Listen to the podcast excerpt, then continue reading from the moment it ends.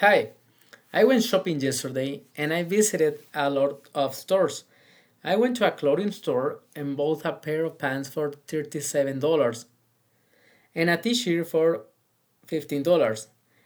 Then I went to the game store and bought a remote control for $52 and a new game for $28.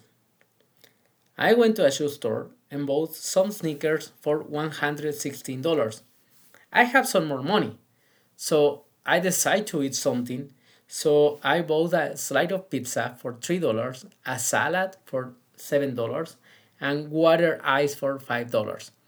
I saw a really nice cell phone, but I didn't buy it because it was $518. I really had a good time.